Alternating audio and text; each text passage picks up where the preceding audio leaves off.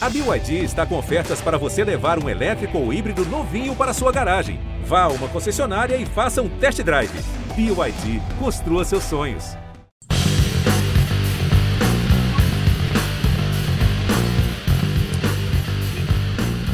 Olá, salve, salve! Estamos chegando com mais uma edição do podcast A Mesa, a mesa redonda do GE. Comigo, André Rizek, com Richarlison Barbosa, com Paulo Vinícius Coelho e já contando para vocês a convocação do Tite, se é que não viram ainda. Ela teve os três goleiros já esperados: Alisson, Ederson e o Everton. Os zagueiros foram Marquinhos do PSG, Éder Militão do Real Madrid, Thiago Silva do Chelsea, até aí nenhuma novidade. Mas aí foram anunciados os nomes do Bremer da Juventus e do Ibanhes da Roma. Eu fiquei surpreso. Laterais, só três: Danilo da Juventus e Alexandre da Juventus, os titulares. E o Alex Telles, que trocou de clube, foi para o Sevilha. Daniel Alves, fora, ausente, só estes três convocados. No meio-campo, Casemiro do Manchester, Bruno Guimarães do Newcastle, Fred do Manchester United, Fabinho do Liverpool e só dois meias mais ofensivos, o Lucas Paquetá e o Everton Ribeiro. Coutinho não foi dessa vez. No ataque, o Neymar, Vinícius Júnior, Rafinha, Anthony, Richarlison, Pedro, Roberto Firmino, Matheus Cunha e Rodrigo. Tô surpreso pelo Matheus Cunha, que é reserva do Atlético de Madrid desde a temporada passada. Na última convocação, ele contra Japão e contra a Coreia do Sul, ele só entrou aos 36 minutos do segundo tempo do segundo jogo, que foi contra a Coreia. Mas o Tite aposta mais uma vez em Matheus Cunha, leva o Pedro e não leva Gabriel Jesus que está fazendo um começo de temporada muito bom pelo Arsenal. Como é que você viu a convocação, PVC? É, eu, eu gostei do Bremer, acho que o Bremer tem, tem feito um bom papel, tanto que foi para Juventus. Ah, o, Ibanez tem jogado bem no, na Roma, mas não acho jogador de seleção brasileira nesse, ainda nesse momento. O Ibanez jogou bem até, mas numa goleada que a, que a Roma tomou 4 a 0 da Udinese. A impressão que eu tenho é que o Tite ainda usou essa lista como uma lista de experiências.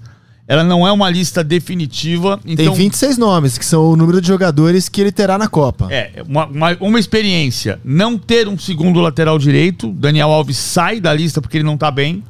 E ele e o Tite fala claramente que o Militão e o Ibanez podem jogar na lateral direita. O Daniel Alves está jogando, né? Jogou as oito partidas do Pumas no Campeonato Mexicano. Ele foi titular nas oito.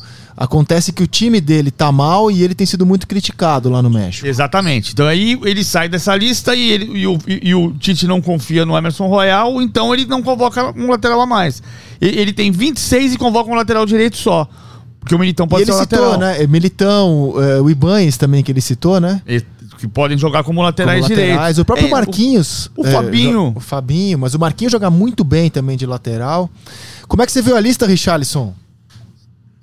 É, surpresa, o Ibanez eu não esperava, não. A minha surpresa ela não era o Ibanez, não. Mas, enfim, é, a, ausência do Daniel Alves é um ponto a ser, a ser, a ser explorado, porque com essa questão né, de ele falar que o Militão faz e o próprio Ibanez, pode ser que ele não leve o Daniel Alves, né? E o Gabriel Jesus. Eu, eu apostaria muito mais no Gabriel Jesus do que no próprio Firmino que os dois têm feito um bom campeonato, começo do campeonato de Premier, bom para excelência, mas o Gabriel Jesus está sendo um diferencial nesse time. Mas é uma lista que não me, não me chama muita atenção, apesar do Coutinho, aí eu não sei se ele está machucado ou não, mas eu, vou, eu vejo muita, muita gente que não estará nessa lista no, na, na final lista do dia 26, das 26 dos 26 nomes na lista final do Tite, viu, Rizek? Ó, da última vez que eu conversei com o Tite, que já faz um tempo, né? Ele vai estar segunda-feira no Bem Amigos. É, perguntando para ele sobre o Firmino, ele me disse o seguinte do Firmino, que ele vê o Firmino como um centroavante construtor, foi o termo que ele usou. Então eu imagino o Firmino como uma, um reserva do Neymar quando o Brasil joga sem centroavante, sem um homem fixo na área pela, pelo que o Tite é, usa de definição para o futebol do Firmino. Para o Brasil jogar com o centroavante, porque ele tem alternado, né? Jogar com o centroavante de área, né? É, que foi o Richarlison nos últimos jogos em que ele usou um centroavante, e jogar sem centroavante. Aí ele joga com o Vinícius Júnior. É, com o Neymar flutuando e alguém pela direita, Anthony ou Rafinha. Quando jogou com o centroavante, ele tirou o Vinícius Júnior do time e o Neymar foi para a esquerda. Nesse cenário, eu estou muito surpreso pela ausência do Gabriel Jesus, porque é um jogador é, que o Tite adora, né, goza de muito prestígio como treinador, está vivendo uma fase especial, ao contrário do Matheus Cunha, que é reserva no time dele. Tô surpreso. A, a maior surpresa para mim. A, eu tenho duas surpresas. A saída do Coutinho, porque entrou bem na seleção, e a volta do Everton Ribeiro. Tá claro que eles disputam uma vaga, Everton Ribeiro e Coutinho, né? Fiquei surpreso com a saída do Coutinho e muito mais surpreso pela ausência do Gabriel Jesus, PVC. É, eu também pelo Jesus. Agora eu acho que o Jesus está perdendo espaço porque o Tite não enxerga o Jesus como centroavante. E a Mas partir é do momento ele tá jogando hoje, né? Sim, perfeito. E- mas o Tite, mesmo no jogo contra a Coreia, que o, o Gabriel Jesus voltou a fazer gol, ele faz o gol como ponta. E como ponta, o, o Tite ganhou muita confiança no Anthony e no Rafinha pela direita, no Vinícius e no Rodrigo pela esquerda. Então, como ponta, o Gabriel Jesus perdeu espaço. Como centroavante, ele ainda não ganhou espaço suficiente, e porque, até pelo crescimento do Pedro. A, a a convocação que estava latente, estava todo mundo imaginando que seria, não, não precisa ser necessariamente para ser titular, mas para mudar um jogo, para transformar uma partida, o Pedro tinha que estar na lista nesse momento e o Pedro tá. Sem dúvida. A, a- a surpresa para mim é o Cunha e não o Gabriel Jesus. Eu também, é, É. minha surpresa. E, e- e- porque o Richarlison vai fazer parte da lista. Agora, eu, eu- o que eu e acho. que joga como centroavante com o Tite, embora no time dele hoje, o Tottenham, ele é um terceiro atacante junto com o Son e o Harry Kane. É, eu, eu, eu, eu quero inve- investigar. A gente está falando aqui sem ouvir a entrevista do Tite simultaneamente. O Coutinho jogou contra o Manchester City. Então, tirando razão de lesão. Por isso que eu acho que ainda tem- essa lista aqui não é definitiva. Ah, não, lista- claro que ela não é definitiva. Mas ela é, ela é um indicativo forte pra Copa, né? Eu, eu, acho que, eu acho que ela é um indicativo de muita coisa, mas não de todas. Por exemplo, a gente sabe que os seis goleiros estão aqui, a gente sabe que o Danilo Alexandre estão aqui, o Alex Telles ganha espaço pela ausência do Arana, mas Três dos quatro tá- zagueiros estão aí. Três dos quatro zagueiros Os estão quatro aqui. volantes estão aí. Os quatro volantes estão aqui, mas o Everton Ribeiro ainda disputa espaço com o Coutinho. Ah, o, o- o Firmino, você tem a tese... Nove atacantes ele levou, hein? Nove atacantes. Mas ele tem que levar, se são 26 jogadores... Sim, sim, sim. É só Eu, uma. eu fico pensando como é que vai convocar a Arábia Saudita, cara. então, vai ter eu que acho que nenhum, do nenhuma outra seleção do mundo tem nove atacantes. Talvez a França. Nove atacantes, cara, pra levar. Mas não é, Richardson, cara. 26 jogadores da Arábia Saudita, o cara vai chamar o mordomo do. O mordomo do imperador. do, do, do, Do Emir, Sheik, do do Sheik. Emir. Ai, meu Deus. Tá bom. Agora aqui tem, aqui tem jogador de sobra. Assim, tem tanto jogador que eu acho que faz. A gente tá sentindo falta aqui do, do, do Gabriel Magalhães, que é um zagueiro que pode estar na lista final. Pode não estar, porque o Breno pode Martinelli. espaço. Do Martinelli, do Coutinho, do Gabriel Jesus. Desses todos, eu acho que o Coutinho vai estar na lista final. O Daniel Alves, a gente ficou bem na dúvida agora, né? É, Ficou bem duvidoso se o Daniel vai pra Copa ou não. É, eu acho que ele tá mais fora que dentro, o Daniel Alves, hoje. Tá mais fora que dentro. E quando o Tite já justifica que ele tem jogadores, que ele só levou um lateral direito, que ele tem jogadores que atuam ali, eu acho um indicativo muito forte, cara.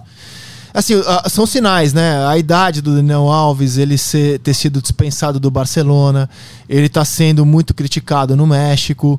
São, são sinais, né? Ah, De fato, essa é a posição em que a gente não tem fartura, né? A lateral direita é uma posição. Se a gente tem fartura no ataque, se a gente tem fartura de volantes, de goleiros, a gente não tem fartura de lateral direito, né? É, é, e as pessoas, ela- elas falam, às vezes, do Danilo como se o Danilo fosse um jogador muito ruim. Cara, o Danilo é um jogador seguro. Ele é mais defensivo, né? No futebol italiano, ele é um jogador seguro. Se o Danilo jogasse aqui no Brasil, eu acho que ele teria um impacto enorme, cara. A gente estaria falando, nossa, como joga bola o Danilo. É que ele joga na Itália, cara. O que, que você acha, Richarlison? Ô, Rizek, e tem mais, né? Sobre a lateral, não é só lateral direita, não. A lateral esquerda também está escasso, né? Principalmente agora com esse problema do Arana, né? Aparentemente ficaria só Alex Telles, o Renan Lodge e o, e o Alexandro. Não tem outro terceiro lateral que você fale, não, pode ir para a seleção porque está preparado. Tem alguns outros nomes que estão surgindo, mas são promessas, né? Agora, claro que o Danilo, para mim, na minha concepção, é um grande atleta, um grande jogador, por tudo aquilo que ele representa e por toda a história dele dentro do futebol. Então, assim, é, o pessoal fala muito pouco do Danilo, mas na minha concepção, é lateral não só do Brasil, como de qualquer outra seleção do mundo, ele estaria bem colocado. É, acho que só a Inglaterra tem fartura de lateral, né? Os caras têm três laterais direitos que são brincadeira, né? O Reece James, o Alexander Arnold, o Walker. O Alexander Arnold tomou um nó do Vartas no, no, Tudo bem. Mas é um monstro jogador. É, eles têm três laterais impressionantes. Cara, assim, é, a lateral esquerda, a gente tem o Alexandre, que é um jogador também mais defensivo. É, e aí eu acho que o Tite vai levar uma, uma opção mais ofensiva. Pode ser o Renan Lodge, que está atuando como um ala no atual time dele, pode ser o Alex Telles. Essa posição está muito aberta, quem vai ser o reserva do Alexandre, né? Tá muito, até porque tem, o Arana machucou. Então o Arana podia ser o reserva do Alexandre. O Alex Telles mudou de clube, foi emprestado pelo Manchester United para o Sevilha, jogou uma partida como titular. Quem está jogando mais vezes é o Marcos Acunha, lateral esquerdo da seleção da Argentina, um dos dois laterais da seleção argentina. O Renan Lodge perdeu muito espaço por causa da falha na Copa América, na final porque perdeu a, a vacina e com isso não pôde viajar para o Equador. Tem uma série de circunstâncias que tiraram o Renan Lodge do foco. E além de tudo isso, o Renan Lodge foi para o Nottingham Forest e está jogando como ala. Ele não tá jogando como lateral em linha de quatro. Ele pode ser uma alternativa ao Alexandre. Então, eu acho que o fato dele ser ala não impacta, porque o, o, o Tite busca uma alternativa ao Alexandre que joga na linha de quatro, que é um lateral mais defensivo. E aí, o próprio Arana é um lateral ofensivo, né? Então, eu acho que a gente vai ter um, um lateral esquerdo diferente do Alexandre. E na direita é bem possível que não tenha mesmo é, lateral direito. Vamos de Danilo, com as possibilidades que o elenco oferece de improvisação. Bom, falamos aqui de seleção brasileira, vamos agora para a rodada do meio de semana de Libertadores e Sul-Americana. Richarlison, como é que você viu a classificação do São Paulo para a final da Sul-Americana? Bom, Isaac, é, era difícil um jogo pela atmosfera que envolvia, né, por tudo aquilo que a Sul-Americana era da importância, né, desse resultado para o São Paulo. Né, desde o começo o Rogério falou que é, ele gostaria muito de colocar o São Paulo esse ano na Libertadores. Primeiro, ele começou a traçar esse caminho pelo brasileiro. O brasileiro ficou muito distante né, de alcançar esse objetivo, de ele conseguir pelo G6 ou pelo G4, que seja. E aí ele começou a trabalhar a Copa, né, as Copas, tanto a do Brasil quanto a Sul-Americana, com times alternativos, e acabou tendo bons resultados, conseguiu boas classificações. E aí a Libertadores, depois da derrota contra o Flamengo na Copa do Brasil, do jeito que foi, a Sul-Americana ficou muito mais é, palpável, né? Mesmo no primeiro jogo, o São Paulo tendo perdido de 3 a 1 Rogério Ceni sabia que era o último tiro, era a última cartada esse jogo contra o Atlético Goianiense. E era tudo ou nada. É, não é à toa que o Morumbi, mais uma vez, tinha mais de 50 mil pessoas. O São Paulo jogou como tem que jogar, na minha concepção, jogou com pressão, inteligente em mudar a formação tática, na minha concepção, jogar numa linha de quatro. Né? O, o Rogério consegue fazer isso mesmo com o Reinaldo, mesmo dando a oportunidade que, no caso do Atlético Goianiense, tem o Dudu, que é um lateral direito que é muito mais ofensivo, né? que poderia ser uma arma para o Atlético Goianiense. Mas o Reinaldo conseguiu ontem fazer bem, né? Esse vai e vem de fazer a fechada quando tinha que fazer, mas muito mais fazendo essa parte ofensiva. Então, assim, o São Paulo foi aquilo que eu imaginava. Sabia que ia ser difícil, fez o gol logo no começo, que isso ajudou, né? ajudou muito para o São Paulo. Teve a oportunidade de fazer logo outro, mais outro, enfim. É, o Rogério conseguiu implantar no São Paulo aquilo que a torcida quer. Um São Paulo competitivo, um São Paulo, acima de tudo, que joga para cima, mas que não dá espaço, não dá oportunidade. Se a gente for ver, o São Paulo ontem fez mais de 25 finalizações novamente. 18 é, o São área. Paulo 18 então, dentro da área. Perfeito, PVC. Então, é o São Paulo que continuou criando, mas continuou criando mais efetivo, né? Com mais gente chegando próximo da área, com mais finalizações assertivas. Então, assim, é claro que ontem a gente pega o Atlético Goianiense novamente um time fragilizado, um time que não ofereceu quase nada de perigo para o time do São Paulo, porque o São Paulo não deixou. Então, assim, claro que acima de tudo a gente está falando de um jogo que o São Paulo poderia ter matado no tempo normal, na minha concepção, mas no final ali com uma pitadinha de emoção, né, na hora que o Luciano erra o segundo pênalti, o São Paulo conseguiu classificar, e é esse o São Paulo que o torcedor quer ver. E acima de tudo, cria e cria dentro da área, cria com alternativas. Ontem não foi o São Paulo pragmático, não foi o São Paulo que jogou só pelas laterais, veio por dentro. Acho que a entrada do Galopo foi muito boa também. Galopo não foi só o cara que fez, que cravou a classificação com a última penalidade. O Galopo deu uma movimentação diferente, porque é um cara que ele chega bem na área, ele tem um cabeceio muito bom. Então, assim, na minha concepção, o São Paulo foi muito bem, foi quase um jogo perfeito acima de tudo com, a, com um aspecto que eu acho que foi importante. Psicologicamente, o São Paulo não deixou nada a desejar daquilo que o torcedor queria como time, como coletivo, Rizek. Tem um detalhe importante que eu acho, assim, eu, eu gostei muito da maneira como o Rogério montou a equipe. No começo do ano ele jogava 4-1-3-2, ele chegou a chamar, o, o nome do esquema não importa, mas ele chegou a dizer que era 4-1-3-2 como jogava no Flamengo. E nos últimos jogos, especialmente contra o Flamengo na Copa do Brasil, lembra que ele foi perguntado na coletiva? Por que você não colocou o Patrick, o, o, o Luciano? Ele colocou o Patrick de segundo atacante e ele respondeu: porque era o Flamengo. Em outras palavras, essa frase, essa frase especificamente foi do Filipão no Atlético Paranaense e Flamengo, mas o Rogério respondeu a mesma coisa. O último jogo que tinham jogado Patrick, Luciano e Caleri juntos tinha sido os 3 a 0 contra o Bragantino a última vitória antes dos seis jogos sem vencer. E o, e o, o São Paulo conseguiu fazer um time que amassasse o adversário, pressionasse a saída de bola, afugentasse, finalizasse 26 vezes, 18 dentro da área, muito em função dessa postura. O, o Alisson ganha a posição, porque o Igor Gomes estava suspenso, o Alisson jogou uma boa partida, mas o craque do jogo foi o Patrick, foi quem decidiu o jogo. Mas você ter o sistema abrindo mão dos três zagueiros, para agredir o adversário com Patrick, Luciano e Caleri, depois desse jogo não tem a menor dúvida que é a melhor solução para São Paulo. Aliás, o Nicão e o Patrick foram contratados para isso, né? Principalmente o Nicão, na minha visão. É, jogos grandes, né? Chamar responsabilidade, virar referência, não há mais uma das do time. É, o, o, São Paulo, cara, poderia ter sido três, quatro, né? Foi um massacre o jogo. E, e aí eu, eu queria falar também da fragilidade. Eu fiquei surpreso com a fragilidade do Atlético Goianiense. Depois do que aconteceu contra o Corinthians, em que o Atlético também abre 2 a 0 de vantagem na Copa do Brasil, no caso, e é atropelado em Itaquera, eu falei, caramba, eles é, te, tomaram uma lição, né? Eles vão escaldados, não vai ser aquela facilidade. E, cara, o Atlético foi muito frágil, Richarlison. Eu não consegui ver o Atlético nos 90 minutos em nenhum momento realmente impondo uma resistência ao São Paulo. Ou estou exagerando?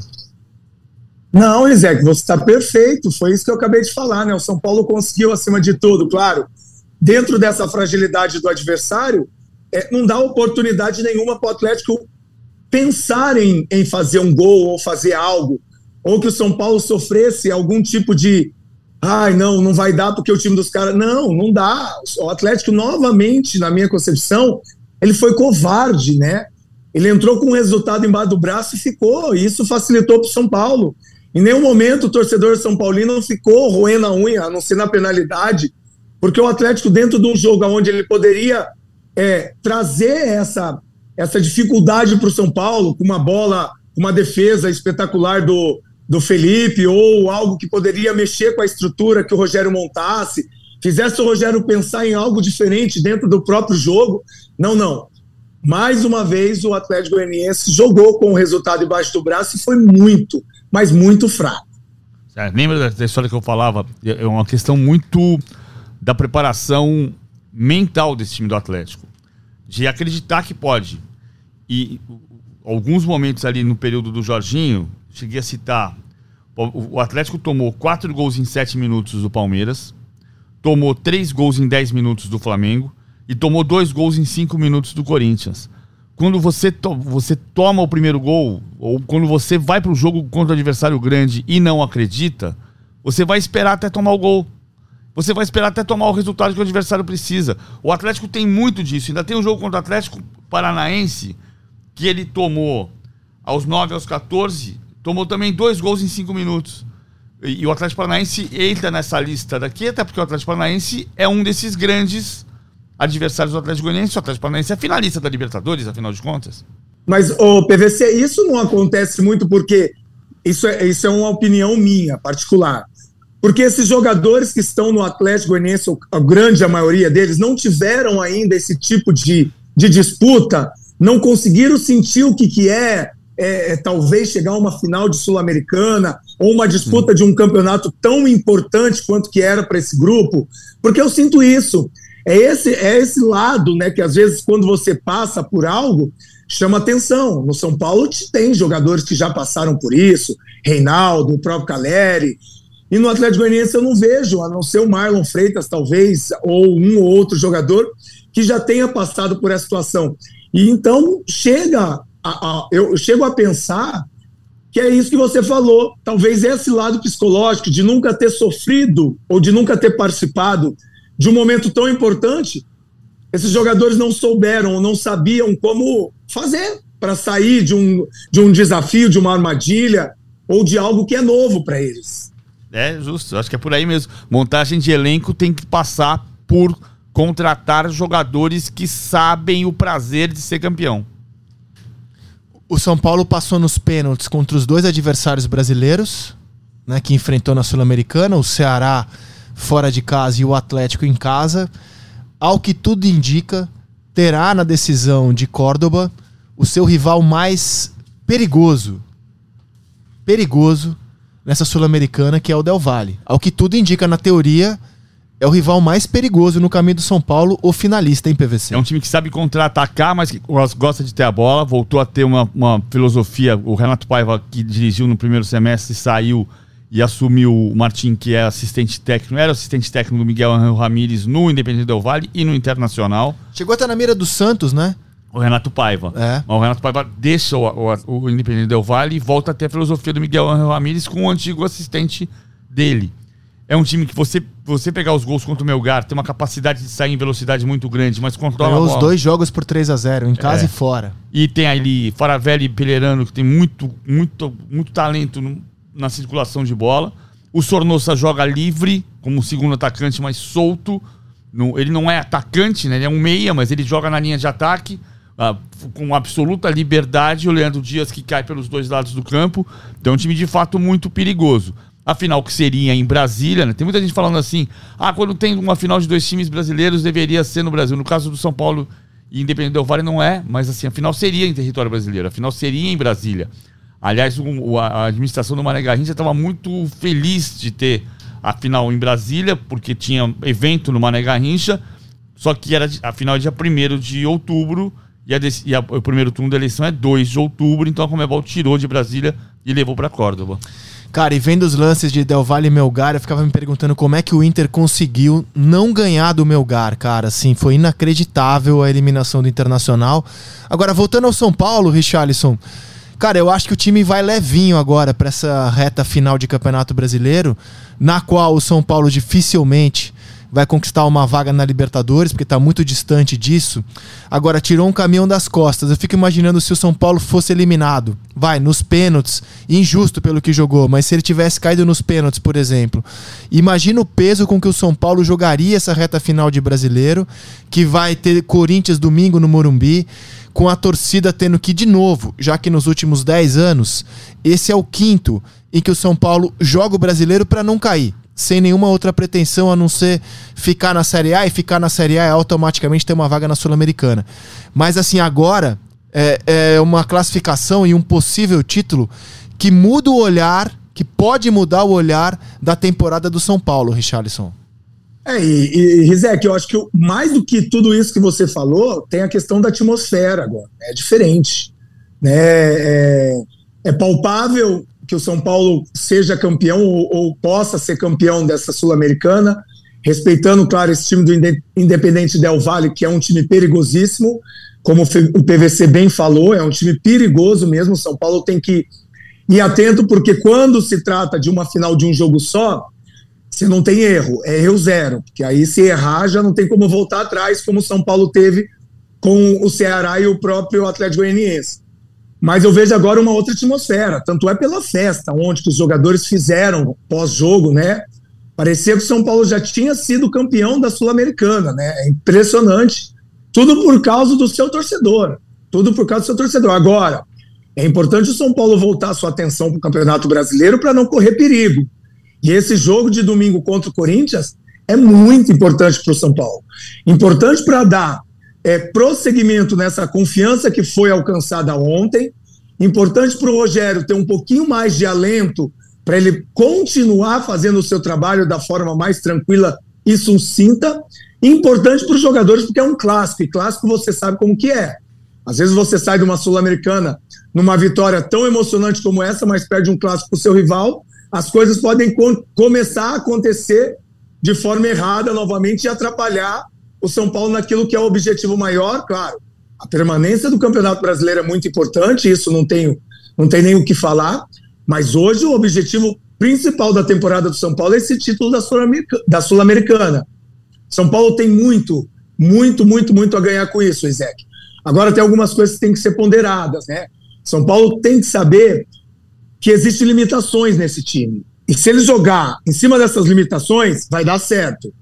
Mas se voltar a achar que o São Paulo vai ganhar a qualquer hora, de qualquer forma, com algumas invenções que alguém, algumas vezes acontece através do Rogério Ceni e ele sabe disso, pode se preocupar de novo o torcedor e pode ser prejudicial para esse finalzinho de, de, de ano que tem o São Paulo.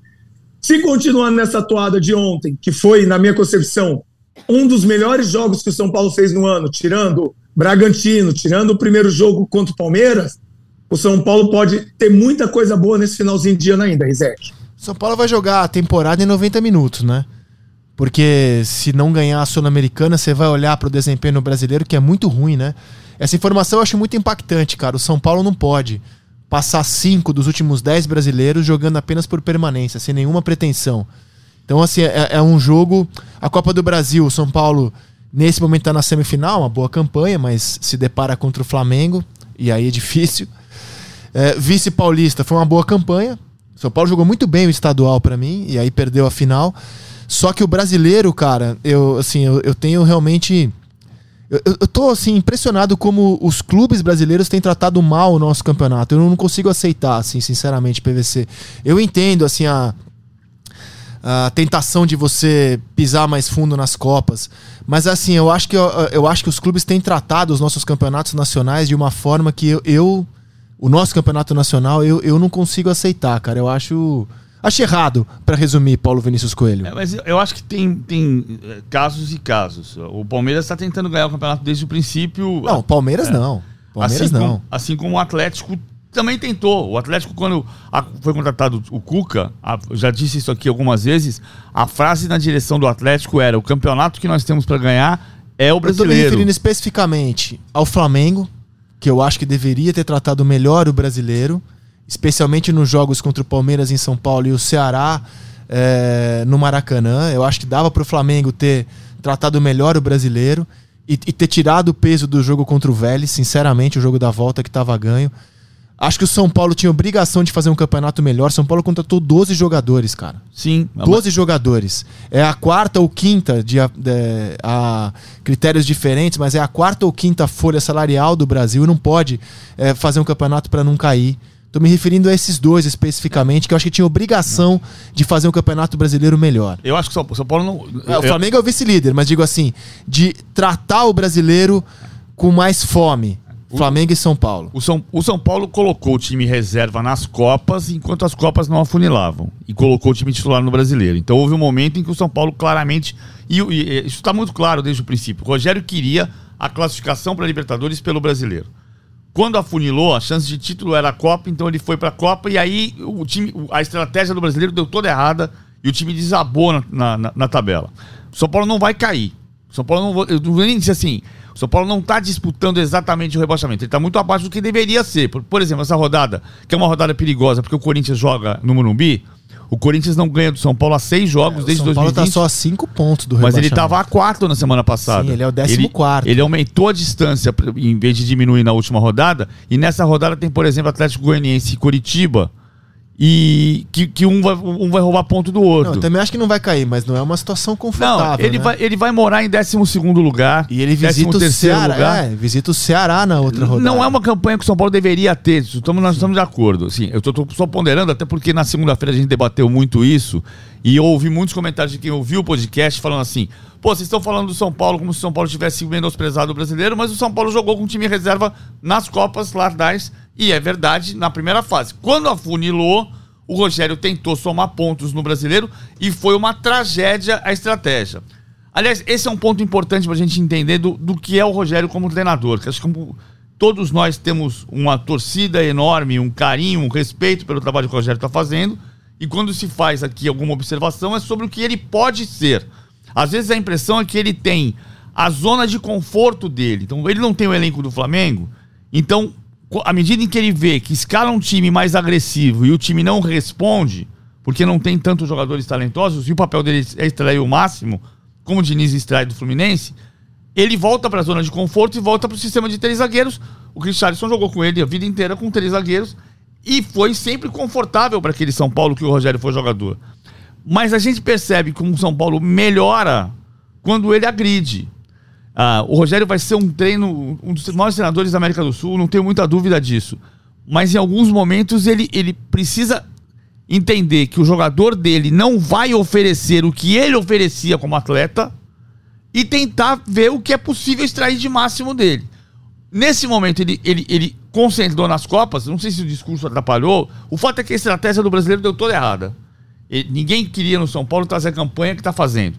Acho que não vai cair, repito. Não, também acho que não vai cair. Vai ficar ali morando em 13 terceiro, 12 segundo, 14 quarto e a temporada do São Paulo é voltar a ganhar um título. A Copa Sul-Americana, mal comparando, bem mal comparando, para o São Paulo, é um pouco a Copa do Brasil de 2015 para o Palmeiras. Com a diferença de que em 2015 o Palmeiras já tinha reestruturado o seu centro de treinamento e o São Paulo ainda não se reestruturou. Então, porque não é só você perceber que este time do São Paulo desse mato não vai sair coelho desse jeito no ano que vem. Não, a questão é que desse clube não está saindo coelho. O clube precisa se reestruturar. O Richardson trabalhou num São Paulo que quem entrava naquele vestiário encontrava a melhor estrutura do futebol brasileiro e falava assim: se eu estou aqui, é porque eu preciso ser campeão. E hoje as pessoas entram no vestiário do São Paulo com a impressão de que você não sabe por que está no vestiário do São Paulo. O que, que nós estamos fazendo aqui? E não pode ser assim. Se você está no São Paulo, é porque você vai ser campeão. É esse o ponto central. Isso é uma reformulação do clube que precisa ser muito profunda. Está se tentando fazer até aqui sem o mesmo sucesso. O, a Copa Sul-Americana para São Paulo tem esse símbolo, esse simbolismo. Mas é só, tem que ser só o começo, só a ponta do iceberg, senão não vai servir para nada. Eu sinto falta de uma cultura um pouco mais europeia. Por exemplo, às vezes você tem um time é, na Europa que ele não vai ser campeão nacional. Mas ele joga o campeonato até o fim, a vera, porque é um respeito ao torcedor, é uma cultura de você conseguir uma vaga na Champions via. É, até porque na Europa só via campeonatos nacionais mesmo, aqui a gente tem um outro tipo de classificação. E aí, aqui no Brasil, alguns clubes, estou citando esses dois, né? O São Paulo e o Flamengo. Ah, eu perdi minha chance aqui, não vou ser campeão, não vou. E dá meio que uma largada no campeonato para priorizar a Copa. E, e, e é uma postura que eu acho errada num ano em que você pode ter a melhor média de público da história do Campeonato Brasileiro, eu acho que todo mundo devia tratar o Campeonato Brasileiro como o produto. É, eu também acho. O concordo, produto. Eu concordo. E até porque com esse abismo financeiro que se criou no futebol, no futebol, não, no, não na, na, economia do, do continente, no futebol sul-americano tem um abismo. Então, é óbvio que o grande campeonato da América do Sul pode ser o Campeonato Brasileiro. Sim. Não, não a Libertadores, mais do que a Libertadores. Porque o Campeonato Brasileiro pode ser disputado por seis, sete equipes, como o Campeonato Inglês hoje. A gente falava no Campeonato Inglês de G4, hoje a gente fala de G6. Porque o Tottenham briga na parte de cima, porque o Arsenal briga. Ah, o Arsenal sempre na última rodada termina em quinto então, lugar. Então, o campeonato inglês é no cenário euro europeu, a gente pode ser no cenário sul-americano, campeonato referência, que todo mundo quer ver, todo mundo quer participar, estádio cheio sempre. E aí eu acho que todo mundo deveria tratar o campeonato, mas enfim, isso é uma ilusão. E voltando ao jogo de ontem, fala, Richarlison. Só falando, só, só pegando uma, um ganchinho sobre essa questão de, de o Rogério ter é, mudado né, o, o pensamento sobre o Campeonato Brasileiro Antes do jogo contra o América, eu tive a oportunidade de, de fazer esse jogo lá em, em Belo Horizonte e eu encontrei o Rogério porque a gente ficou no mesmo hotel e, a gente conversou sobre isso. O Rogério falou muito sobre é, ter mudado o foco porque o São Paulo teve muitas contusões de jogadores que eram importantes, né? Então, assim, teve uma hora do Campeonato Brasileiro que ele não tinha Nicão, ele não tinha Patrick, ele não tinha Alisson, ele não tinha Luciano, Então ele não tinha mais como ele fazer essa, essa transição de time é, alternativo nas Copas e, e o time que ele queria no Brasileirão.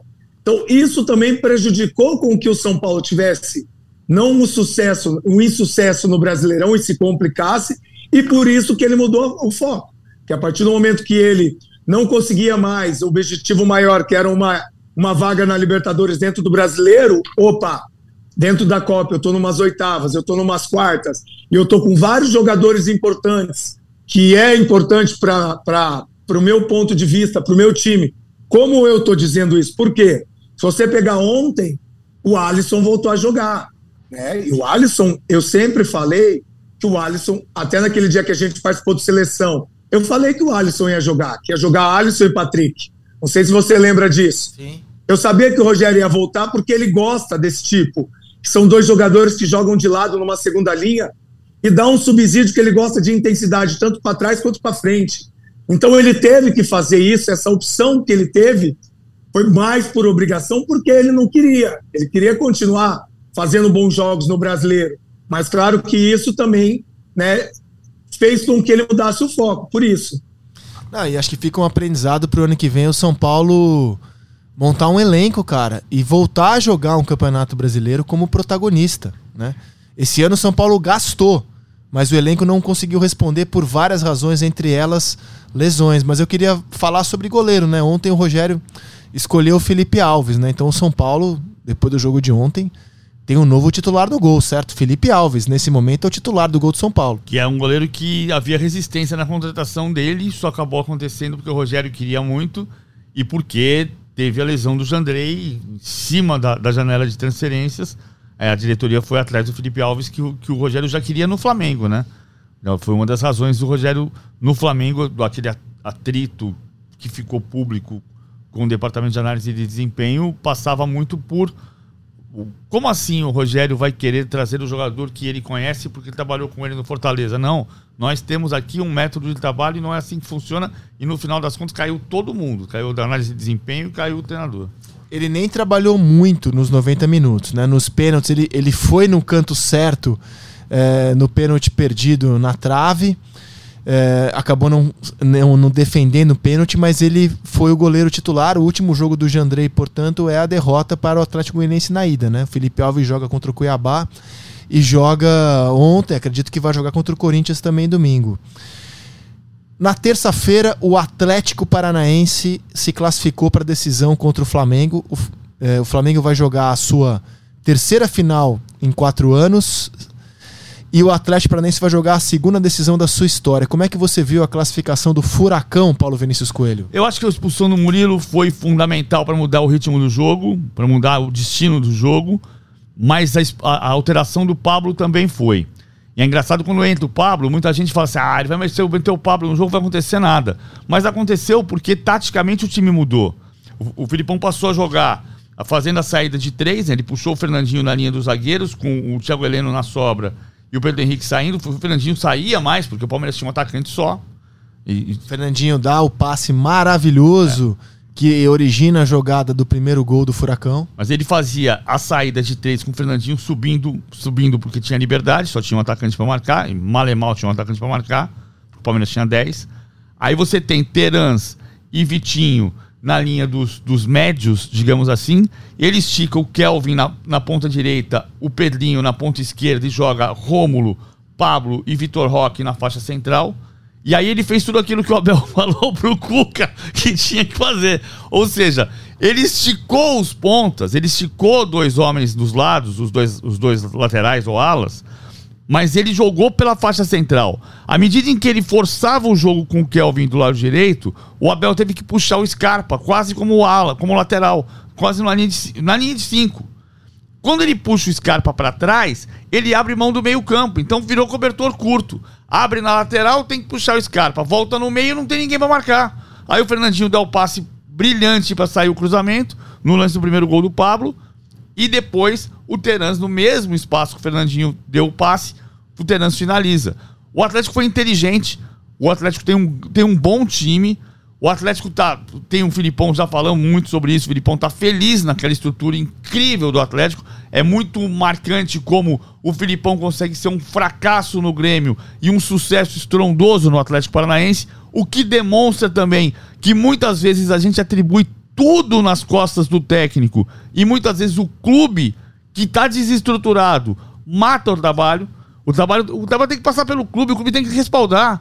O clube tem que dar estrutura. O, o Filipão tá feliz da vida no, no Atlético Paranaense e tá na final da Libertadores pela quarta E vez na ganhando história. ou perdendo a final da Libertadores, já dá pra dizer que é um ano espetacular do Luiz Felipe Scolari. Eu não sei se vai ser o último, como muita gente está imaginando, como ele tem sugerido, mas já é um ano espetacular você fazer a campanha que faz no Brasileiro. É, você chegar numa decisão de Libertadores, vai ser a quarta dele por três clubes diferentes. Ele tem dois títulos. Um ano espetacular de Luiz Felipe Scolari. Como é que você viu a classificação do Furacão e a eliminação do Palmeiras, Richarlison? É, exatamente o que o PVC falou. O Atlético foi muito inteligente. Claro que mais uma vez o Palmeiras né, cai é, numa situação parecida, né? Perde um jogador, desestrutura aquilo que era estruturado. É, foi o ápice na minha concepção.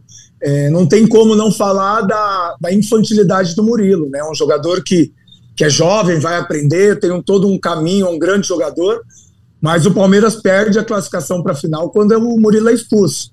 É claro que a gente tem que enaltecer né, os jogadores do Atlético Paranaense que fizeram uma grande partida, têm feito um grande campeonato. O Felipão, eu tenho nem palavras para falar sobre o que ele é, a representação dele, não só nessa volta para o futebol brasileiro, mas também que ele tem representado para esses jogadores do Atlético Paranaense. Muito da volta do Fernandinho é por causa que o Felipão deve ter sido, né, eu não sei, mas eu nada me põe na cabeça que não possa ser ido, isso. E o Atlético está coroando aquilo que, que planta, né? Eu vou relembrar a frase do, do presidente no começo do ano. Ele falou que o Atlético queria fazer um grande campeonato nas Copas, mas o objetivo era o Campeonato Brasileiro, que o Atlético não tinha feito bons campeonatos brasileiros nos últimos tempos. O Atlético tem feito isso. Então, assim, essa estrutura que o PVC fala, de estrutura como clube, é a que o Atlético Paranaense tem hoje. E esse respaldo que, que essa estrutura dá, não só para o seu treinador, mas para os seus atletas, está tendo, um, tá tendo um papel fundamental para esses jogadores. E, acima de tudo, você, eles estão colhendo aquilo que plantaram. Então, é, é louvável e, acima de tudo, tem que parabenizar o Petralha, toda a sua comissão é, é, de estrutura esportiva por aquilo que o Atlético é hoje. Agora, dentro do jogo, mérito do Felipão, mais uma vez, e dos jogadores, Pablo, Terans, Fernandinho. Os caras são, são outro patamar depois da chegada do Felipão e merecem estar nessa final aí da, da Libertadores, Isaac. É, o, bom, tem, tem dois pontos. Eu acho que o Atlético mereceu se classificar porque ele fez um grande jogo na ida. E ele soube, no segundo tempo, com um jogador a mais, é, ir atrás de um placar desfavorável de 2 a 0 é, No entanto, eu quero elogiar o Palmeiras no jogo da volta. Eu acho que o Palmeiras fez uma partida muito boa. É, ele fez o 2 a 0 ele teve a chance de fazer o 3 a 1 com o Gabriel Menino. É, ele toma um gol com muita falta de sorte, né? Que é o, o, o gol do empate, a quando a bola desvia no Piquerez, não fosse o desvio, a bola não teria entrado. E eu acho que o Palmeiras tem razão também para reclamar da arbitragem. Eu não quero tirar o mérito do Furacão. É, a, às vezes a gente tem decisões da arbitragem com as quais a gente não concorda. E depois de muito pensar, ouvir os, os amigos no seleção essa semana, ver o lance. É, de fato, cara, a, a, cotovelada que o Alex Santana acerta no Rony era lance para vermelho, no meu entendimento, por uma simples razão. Você não pode dar amarelo por um lance de agressão. Então, aquilo lá não é uma falta. Se, se aquilo, se o juiz viu e, e, e, não cabe ao juiz avaliar a intensidade da cotovelada, cotovelada é cotovelada. Se o juiz deu um amarelo, há uma falta de coerência no cartão ali.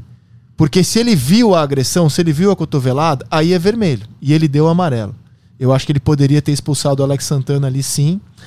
Tem também um pisão do Fernandinho no Rony, que você só consegue enxergar via VAR. É, um pênalti de VAR, mas assim, se, mas você, é um, se o VAR chamasse. Se o VAR chamasse, era é. pênalti. Então, é, acho que o Palmeiras tem, tem motivos para se queixar da arbitragem. Não quero tirar o mérito do Furacão, não. O Furacão mereceu se classificar. Mas eu acho que há motivos. E como também não entendo é, as pessoas que acham que o Abel Ferreira tirou o mérito do Atlético. Não, eu vi a entrevista inteira do Abel Ferreira. Ele deu mérito, ele parabenizou o Filipão e ele reclamou da arbitragem como qualquer treinador brasileiro, português, argentino, uruguaio faria num jogo controverso, na minha opinião, como foi o de terça-feira, com decisões que acabaram não ajudando muito é, a, os objetivos do Palmeiras. Eu acho que há motivo, sim. Não, não é motivo para se fazer uma queixa na Comebol, dizer que foi roubado, não é isso. Acho que há decisões é, questionáveis da, da arbitragem para a gente trazer do jogo de terça-feira. Agora, acima de tudo, o Palmeiras, que não é um time violento, não é um time que bate, não pode ter três jogadores expulsos na mesma faixa do campo. É, não eram lances capitais, eram lances ali na, na, no meio do campo, com placares que até então levavam a decisão para o pênalti, ou, ou seja, não tinha motivo para desespero. Estava empatado contra o Atlético Mineiro, estava 1 a 0 contra o Furacão, placares que levariam a decisão para os pênaltis, e aí o Palmeiras não pode ter três jogadores expulsos naquela faixa de campo. Realmente há um, há um problema aí. Ah, o lance do Scarpa eu acho que é um lance limite ali, porque o Scarpa faz a falta no jogo contra o Atlético Mineiro porque ele tem um puxão antes. O lance do Danilo e do Murilo são muito parecidos, nenhum dos dois quis fazer a falta. Mas ele passou fazendo faltas é feias. Isso, é expulsão. Eu não estou discutindo a expulsão. A expulsão nem o Abel discutiu a expulsão. O que eu acho é que ele, ele vai disputar a bola, ele passa da bola e pega o adversário, aí cartão vermelho. É do jogo. É. Mas assim, não, não são lances eu acho que as pessoas estão usando de uma maneira um pouco oportunista dizer: ah, o Abel fala de cabeça fria, mas o time teve cabeça quente e foi, teve jogadores expulsos.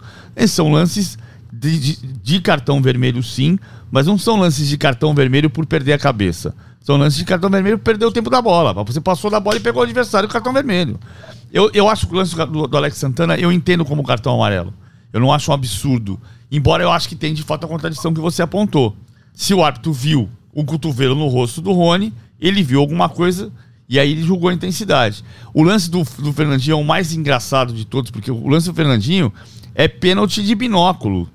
Mas se o VAR chama, é pênalti. Tem um rapapé ali, né? Assim, tem uma rasteira.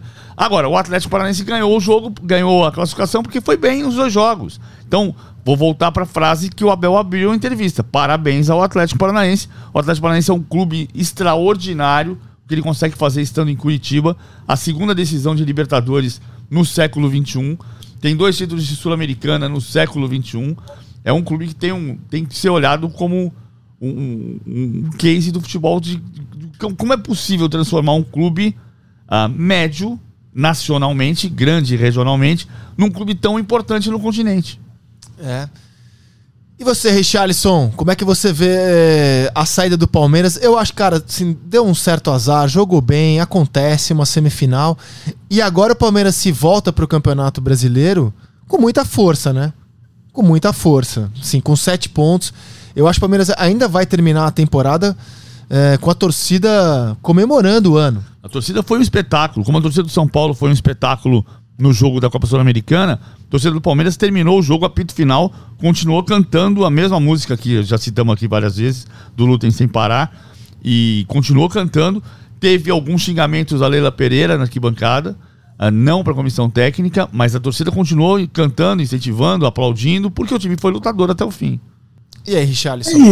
É, é isso. O Palmeiras é, é, tropeçou em duas competições que o torcedor gosta, né? queria conquistar novamente a, a, Libertadores, mas é um time que não deixa de jogar bonito, é um time que não deixa de jogar um futebol vistoso, é um time que tem uma capacidade incrível, jogadores incríveis, um treinador incrível. Não pode se abater. É claro que é, quando você é eliminado de algum campeonato que você quer tanto ganhar, há um, um constrangimento, uma atmosfera que vem ruim, aquela coisa toda, mas tem que seguir em frente, tem que seguir em frente porque Palmeiras é muito mais que isso, tem mostrado nos últimos anos, né? E tem aí o brasileiro para ganhar, que é um título que o Abel ainda não ganhou. Tem que continuar, Rizek. Futebol é assim, às vezes você programa alguma coisa e você não consegue. Mas nem por isso você vai deixar, vai deixar de lutar por as outras coisas. O Palmeiras tem que continuar porque o Palmeiras é grande e vai continuar grande mesmo sendo eliminado de uma semifinal da Libertadores. E a classificação do Flamengo já era algo muito esperado, né? Cara, eu assistindo ao jogo só reforçava a minha tese. por que, que o Dorival não colocou o time de domingo para enfrentar o Vélez, que é uma equipe fraca, penúltima colocada no Campeonato Argentino, e que não tinha nenhuma chance de golear o Flamengo no Maracanã? E colocou força máxima domingo, porque até os titulares do Flamengo na quarta-feira, com, a com a vantagem tão grande, não jogaram com o pé no acelerador lá embaixo, exceção feita ao Pedro, que é um caso à parte, né? É, enfim, isso é passado. Como é que você viu a classificação do Flamengo, Paulo? Que era, é, era algo protocolar. Então já vamos avançar em relação ao jogo. Como é que você projeta este Flamengo e Atlético Paranaense na final de Guayaquil? O Flamengo vai chegar favorito, indiscutivelmente o Flamengo é favorito. O Flamengo tem a melhor campanha da história da Libertadores, não tem o melhor ataque, mas tem a melhor defesa dessa edição. 32 gols marcados e, e 8 sofridos. E melhor defesa em relação aos que se classificaram, né? As semifinais. O, ele pode ser o, o, pode ser o oitavo campeão invicto da história da Libertadores. Para ter uma ideia de como é difícil isso, são 13 campeões invictos na Champions League, na, na, na Copa dos Campeões da Europa, desde 56, e são 7 na Libertadores. O último foi o Corinthians em 2012. E de todos os campeões invictos, o Corinthians é o único que fez mais de 10 jogos. Foram 8 vitórias e 6 empates. O Flamengo tem 11 vitórias e 1 empate. O Flamengo pode ser campeão com 12 vitórias e 1 empate. Desde que vence o Atlético Paranaense. O Flamengo vai ser favorito, não tenho dúvida disso. Mesmo faltando quase dois meses para a decisão. Por outro lado, evidente que o Atlético vai fazer um jogo maior do que fez na Copa do Brasil. O Flamengo, o Atlético vai estudar muito a estratégia. Eu entendo que o Filipão joga diferente contra o Flamengo e contra o Palmeiras, entre outras razões, porque ele marca por encaixe, ele faz com encaixe individual e o Palmeiras tem um atacante só, então ele faz dois zagueiros. Contra o Flamengo, que tem Gabigol e Pedro, ele põe três zagueiros, porque ele põe um em cada um e sobra um. E encaixa individualmente, o Thiago Heleno sobra. E foi assim que, que jogou contra o Flamengo no 0 a 0 no Maracanã e no 1 a 0 de Curitiba. Mas, assim, acho que ele vai estudar se vai manter isso ou se não vai manter. Porque, mesmo no 0 a 0 podia ter sido 3 a 0 do Flamengo. Podia ter sido 4 a 0 do Flamengo. Então ele vai ter que estudar a estratégia para saber se ele vai no mesmo tipo de marcação com encaixe individual que ele sempre acreditou, ou se ele vai mexer e tentar marcar o Flamengo de outra maneira, com linhas de quatro. E aí, de qualquer maneira, ele vai, ele, ele vai precisar, e ele falou nos jogos que ele não conseguiu ter a bola, que ele queria sair um pouco mais.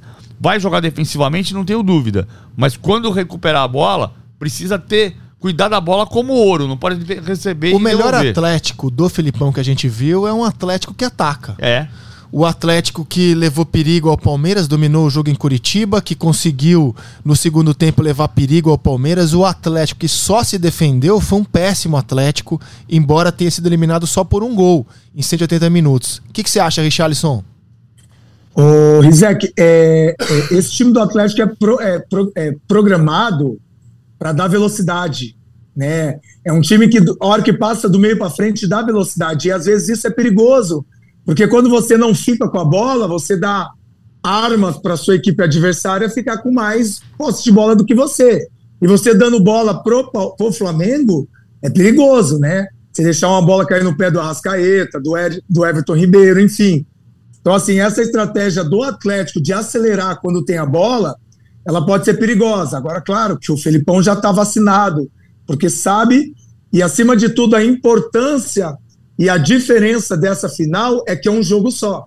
Então, o Felipão pode armar uma estratégia diferente e pontual, né, para que ele possa fazer diferente daquilo que ele fez, porque o PVC falou muito bem. O empate de 0 a 0 podia ter sido 5, 4, 3, o Flamengo criou para isso e o Atlético não criou nada. Então o Felipão está vacinado, deve estudar, com certeza, mas eu ainda acho que ele vai entrar com três zagueiros sim, viu, PVC? Eu acho que ele não vai abrir mão desses três zagueiros por causa dessa questão que você abordou muito bem. Pedro e Gabigol na frente, não dá para você jogar numa linha de quatro, porque sempre vai sobrar alguém. Ou os dois vão jogar nos últimos homens, que são os dois zagueiros do Atlético, e aí a sobra tem que ser ou um primeiro volante um lateral que faça praticamente um terceiro zagueiro. E o Atlético não tem isso. O Atlético não consegue. Eu não vejo o Fernandinho abrindo mão de jogar como um primeiro volante para fazer um terceiro zagueiro. Então, eu acho que essa estrutura inicial do Atlético Paranaense deve ser com três zagueiros para essa montagem do time do Flamengo. Agora, o Atlético tem chances cabíveis, é palpável essa, esse título, porque é um jogo só. E um jogo só, você fazer uma, um jogo perfeito, é, é possível você surpreender o adversário, mesmo sendo ele o Flamengo. Agora, o Flamengo é favoritíssimo. É favoritismo, sim, do Flamengo, essa, esse, essa final. E como o Isaac gosta, no meu palpitômetro, eu vou dar 55 a 45 para o Flamengo. Olha, gostei, hein? PVC, muita coisa pode acontecer até lá, inclusive nada. Né? Eles chegarem exatamente como eles estão hoje. Qual seria o seu favoritômetro? Ah, 55-45. 55-45. Acho que é por aí. E, e cara, é, quando eu dizia que o melhor Atlético é o Atlético que ataca, também porque ele tem um jogador ali que não vai jogar a Copa do Catar, mas que para de 2026 já vamos começar a ficar de olho, né? Nos Roque. passos de Vitor Roque, né? Impressionante, cara. Que jogador. A gente tá assistindo a um jogador muito especial, PVC. É, ele, ele é muito talentoso, ele abre muito espaço. Ele, ele, ele sabe se deslocar pelos dois lados do campo, ele toma decisões certas. Por exemplo, o, ele deu o passe pro Alex Santana fazer 1x0 na Arena da Baixada contra o Palmeiras. Cara, com ele 17 anos, ele já fez dois gols na virada contra o Galo no Mineirão 3 a 2 Ele já foi o grande jogador do Atlético numa vitória contra o Palmeiras pelo brasileiro, fazendo um gol e participando da jogada do pênalti. Ele faz o gol saindo do banco, que classifica o Atlético é, para semifinal contra o Estudantes na Argentina. Contra o Palmeiras, jogo da ida, ele faz a jogada do gol do Alex Santana. No jogo da volta, ele é de novo personagem. Dá o passe pro Pablo. Dá o passe pro Pablo fazer o gol de empate e, e, e sofre a falta que leva à expulsão do Murilo. É impressionante que esse cara já fez com 17 anos e em pouquíssimo tempo de Atlético Paranaense, Richarlison. Ah, e eu, eu acho que o mais importante, o que deve estar passando pela cabeça do, do Vitor Roque, é a importância que ele tem para esse clube, né, para o Atlético Paranaense. E isso para um jogador de 17 anos é super importante, essa estrutura que ele tem. Não só a estrutura futebolística, vamos dizer assim, de futebol, não, estou falando estrutura psicológica, de marketing, né? Porque um jogador de 17 anos, tratado como ele é tratado dentro do Atlético Paranaense, só vai engrandecer o atleta e, acima de tudo, o ser humano né, que eu acho que é muito importante nesse momento. É um menino em formação, informação é, física, informação mental. E ele estando dentro de um clube onde dá todo esse subsídio, ele só tem a crescer. É um cara que com certeza é um jogador a ser lapidado, é um jogador que ainda vai ganhar muito mais cancha no próprio Atlético Paranaense, se não for embora antes, né, por tudo aquilo que ele tem jogado. Mas, enfim, é muito bom ver isso, Isaac, que venham mais Vitor Roques aqui no Brasil, porque a gente estava sentindo falta de jogadores como Vitor Roque, né? O última leva dessa aí é Vinícius Júnior, né? O próprio Rodrigo.